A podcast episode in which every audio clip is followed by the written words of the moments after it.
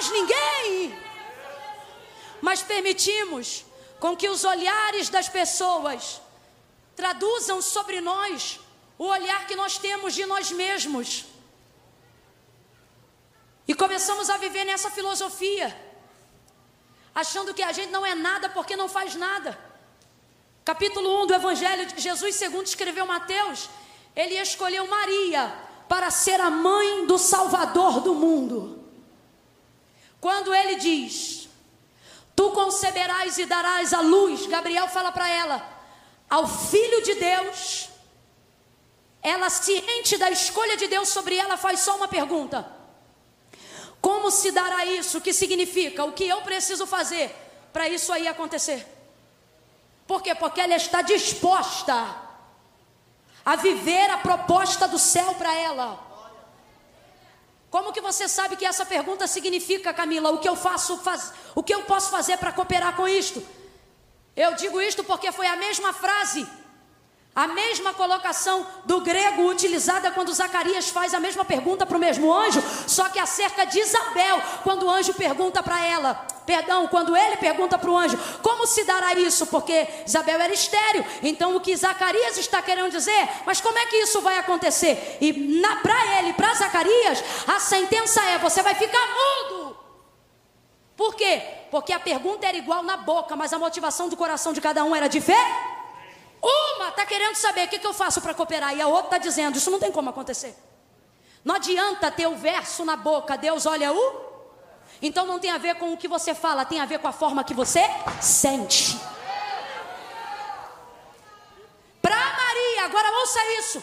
Para Maria, depois de saber que ela seria a mãe do Salvador do mundo, ela pergunta: de que forma se dará isso? Que neste contexto significa: o que eu faço para cooperar com isto?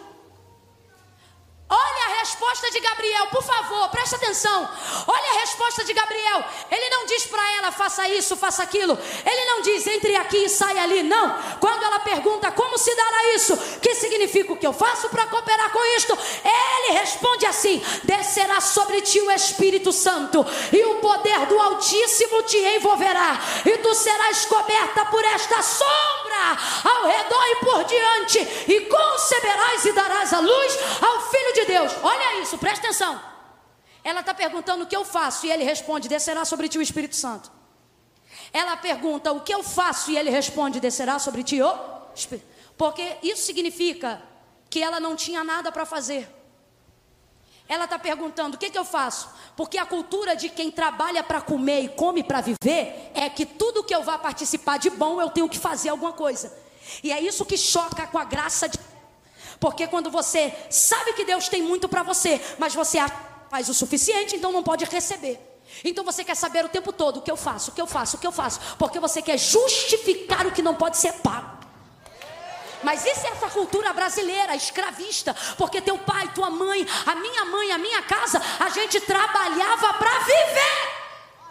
Por isso todo mundo queria ir para a América, porque lá eles já estavam um, um bocado à nossa frente, entendendo que qualquer coisa que passasse da limitação da sobrevivência já era um sonho. Olha que coisa ridícula e materialista.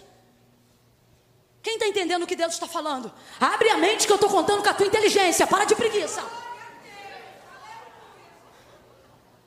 Porque a gente foi treinado dessa forma, o ser humano foi treinado dessa forma. Quantas vezes a teologia, o estudo do Gênesis foi conturbado sobre a ideia de que o trabalho veio por causa do pecado? Não, o excesso, o cardo, o espinho veio por causa do pecado. O trabalho já existia. Mas não deveria ser assim como é, mas foi colocado em nós. Isso não é a vontade de Deus, é a vontade do pecado que veio sobre nós. Agora preste atenção. Quando o anjo diz: descerá sobre ti o Espírito Santo, e ela, pobrezinha de Nazaré, igual a gente, acostumada a trabalhar para comer e a viver para trabalhar, pergunta: como se dará isso? O que, que o Senhor precisa que eu faça? E ele diz: descerá sobre ti o Espírito Santo e o poder do Altíssimo te envolverá. O que, que ele está mandando ela fazer? Bora, vai lá. O que, que ele está mandando ela fazer?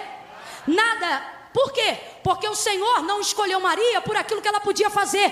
O Senhor escolheu Maria por causa da moça que ela era. O moço, a Bíblia diz que ela era justa. O próprio José, quando duvida que se foi traição ou se era Deus, ele sabia que ela era tão justa que ele planeja de, de, deixar ela secretamente, porque estava na dúvida. Então presta atenção: Deus está querendo derramar coisas extraordinárias, mas a gente acha que isso só vai acontecer se a gente fizer. Aí Deus está dizendo: vou derramar, e você diz: o que eu tenho que fazer, o que eu tenho que fazer, o que, porque você anulou a sua humanidade. Parece que Deus só te quer para ser um instrumento. Mas você não é uma tesoura. Você não é um bisturi, você não é um saxofone. Quando o rapaz estava tocando sax aqui, por sinal, maravilhosamente bem, lindamente, Deus não estava recebendo sax, Deus estava recebendo saxofonista. Você consegue entender isso? Você consegue entender a diferença? Quando Júlia estava cantando, nós estávamos recebendo a voz dela, Deus estava recebendo o coração dela. Volta para Maria que eu volto para João 9. Quando ele diz descerá sobre ti, ela está que nem a gente, o que, que eu tenho que fazer? E vamos traduzir a grosso modo, o anjo está dizendo nada, porque você não foi chamada para fazer, você foi chamada para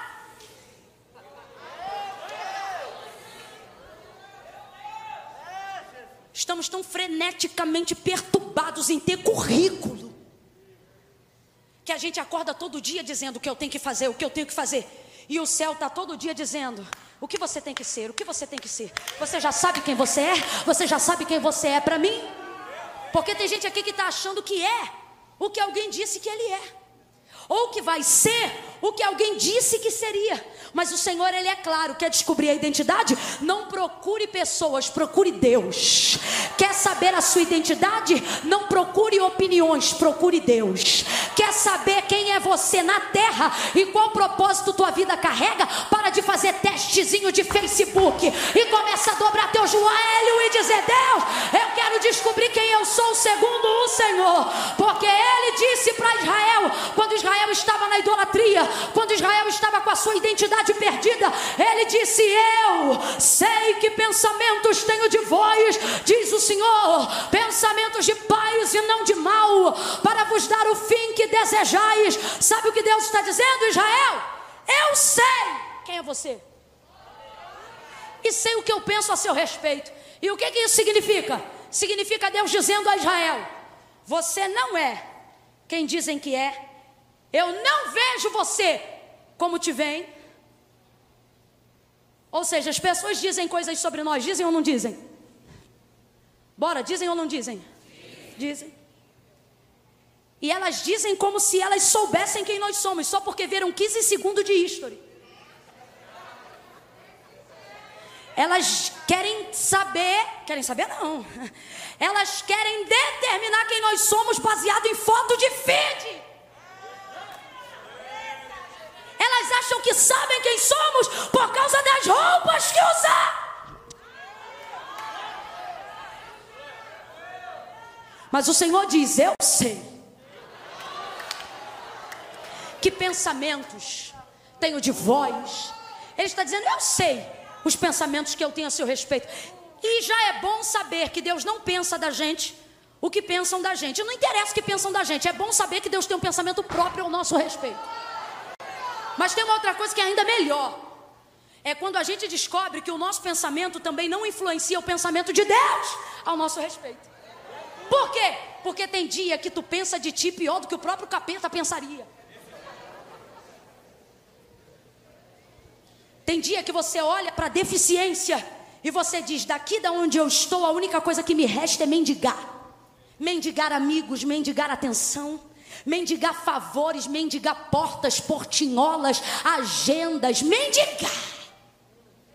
A única coisa que me resta é ficar em grupos sem graça, de gente que conta piadas e eu nem tenho vontade de rir, mas eu rio porque eu tenho que ficar naquele grupinho, porque é o que me resta. Gente que na escola tem uma opinião diferente da minha, um pensamento diferente do meu, mas eu fico entre aqueles os que não são meus iguais e sento-me à roda dos escarnecedores, porque só lá eles pagam um lanche para mim, porque eu não sei quem eu sou. Então aonde eu puder ficar, eu fico mendigando, mendigando a atenção de noivo que não me dá bola, mendigando a atenção de namorado agressor, mendigando a atenção de menina vaidosa, mendigando a atenção de gente que não está nem aí,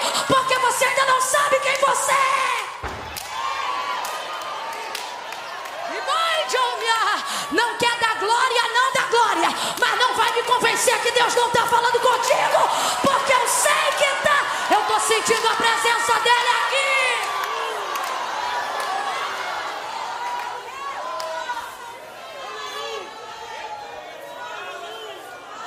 E essa é a melhor parte.